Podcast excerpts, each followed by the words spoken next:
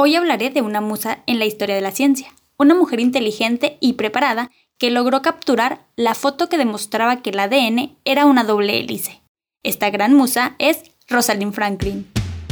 Hola, ¿qué tal? Yo soy Cassandra Ruiz y esto es Musas de la Historia, el podcast donde redescubriremos a la figura femenina como protagonista de grandes hechos históricos. Porque fuimos, somos y seremos musas y chingonas. Comenzamos. Hola, bienvenidas y bienvenidos a un episodio más de este su podcast, Musas de la Historia. Como ya les dije, hoy les estaré contando sobre la vida y obra de una fregona de la ciencia, que como la mayoría de nuestras musas, de las que ya hemos hablado, este mujerón tampoco fue reconocida como debía en su época. Pero pues para eso estamos aquí, para que ustedes y yo aprendamos esta parte de la historia y seamos nosotras quienes continuemos difundiendo el mérito que merecen. Pero antes y lamentablemente de nuevo, quisiera hacer un pase de lista por las musas que también forman parte de nuestra historia, pero a partir del último mes nos empezaron a hacer falta. Pues entre el viernes 2 de octubre y el viernes 27 de octubre pasaron a formar parte de las estadísticas de feminicidios en México. 2 de octubre, Citlali Elizabeth, 31 años, Morelia, Michoacán. 6 de octubre, Berta, 50 años, Piedras Negras, Coahuila. 6 de octubre, Erika, 24 años, Mérida, Yucatán. 8 de octubre, Claudia Lina, 34 años, Saltillo, Coahuila. 9 de octubre, Noelia, 26 años, Guadalajara, Jalisco. 17 de octubre, Daniela, 27 años, Lagos de Moreno, Jalisco. 18 de octubre, Karina, 6 años, Tuxtla Gutiérrez, Chiapas. 19 de octubre, Ayelín, 13 años, Tixtla Guerrero. 27 de octubre, María, 84 años, San Pedro, Coahuila.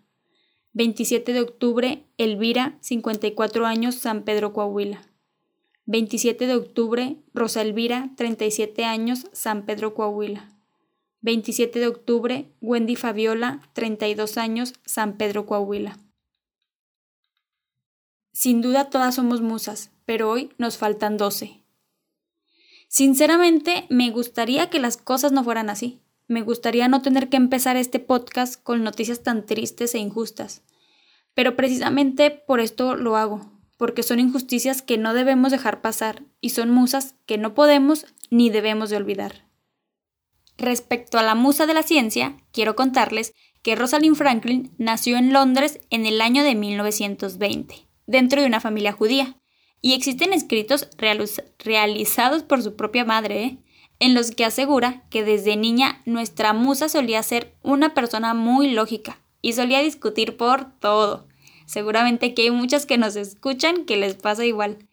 Era de esas morrillas que no te creen algo nada más porque tú lo dices. No, hombre. Ella se ponía a investigar y buscaba razones lógicas y bien fundamentadas para todo. Rosalind estudió química en la Universidad de Cambridge y trabajó en un laboratorio químico en París. Pero fue hasta el año de 1951 cuando comienza a trabajar en una universidad como experta de cristalografía de rayos X.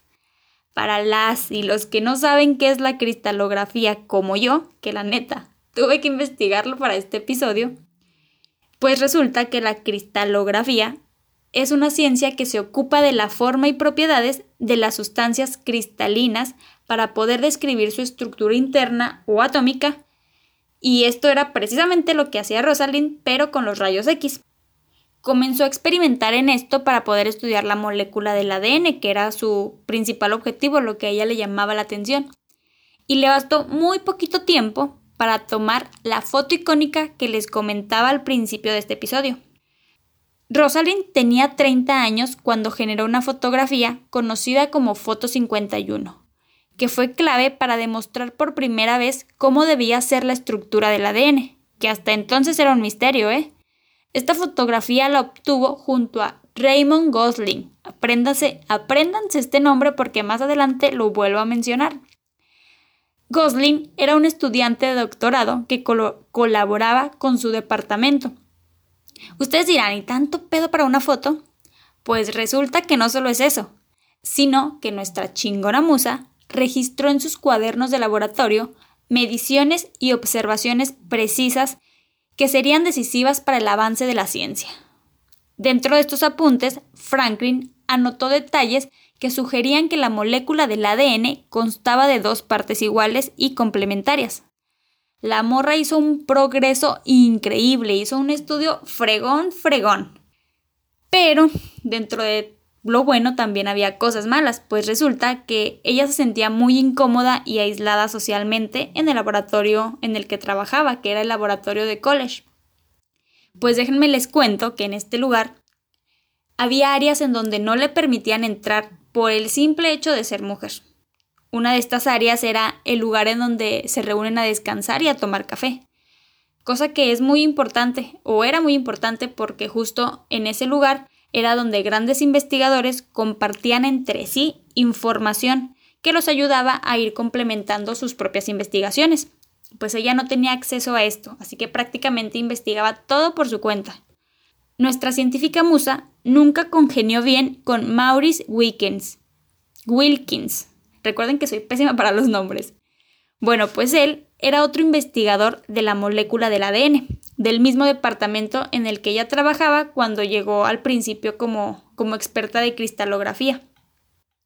Sus personalidades eran opuestas y en lugar de trabajar juntos, hicieron sus investigaciones por separado.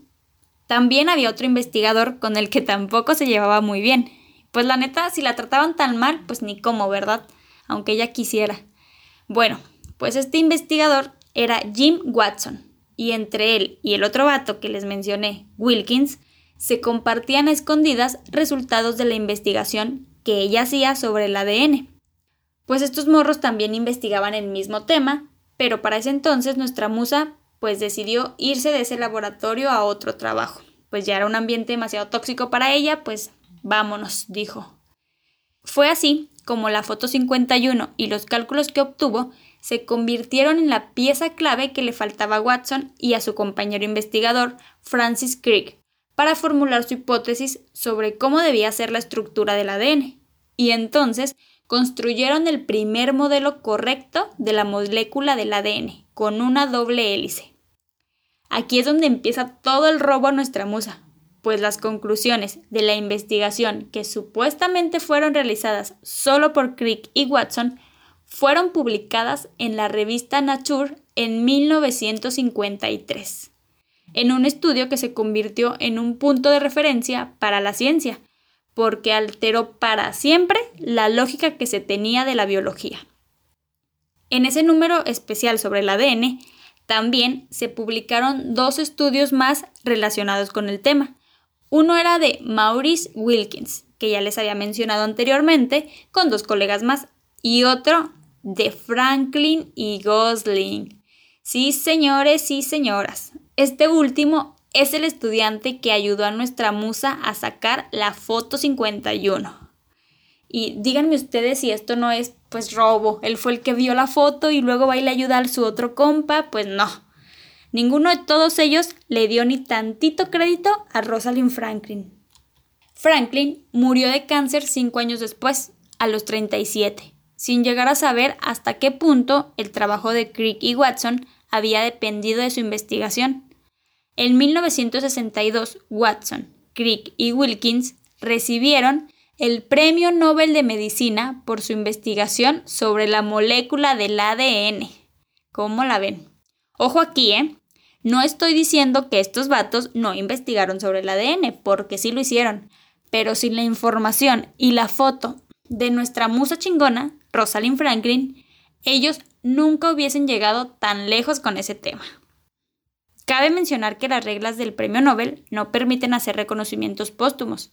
De haber seguido ella con vida, el Comité de los Nobel debería haber reconocido también la contribución de Rosalind Franklin a la ciencia, pues fue muy grande dado que ella estaba pues al mismo nivel que, que de sus colegas. La neta yo me atrevería a decir que hasta un poquito más arriba. Sin duda, nuestra musa, a pesar de no haber sido reconocida como debería, ha sido un gran ejemplo de inspiración para muchas mujeres que a lo largo de la historia se han convertido en científicas. Y nosotros estamos aquí para redescubrir y compartir los grandes avances que esta musa de la ciencia dejó para la historia. Toda esta información es fruto de una investigación en diferentes sitios de Internet, pero la fuente principal fue un artículo de BBC Noticias. Antes de despedirme de ustedes, me gustaría invitarlos a seguir la cuenta de Instagram Musas de la Historia, en donde podrán encontrar contenido audiovisual con datos sobre la musa de esta semana y, por supuesto, pistas sobre la próxima musa de la historia. Así como también pueden enviar mensajitos con recomendaciones y buenas vibras. También quiero compartirles, si seguramente ya se dieron cuenta, es que nuestro podcast cambia de imagen y se une a nuestro equipo un nuevo elemento talentosísimo para ayudarnos a diseñar una partecita de la historia. Gracias por permitirme acompañarte en un ratito de tu día y recuerda seguir la cuenta de Instagram. Nos vemos el próximo miércoles con un episodio más de Musas de la Historia.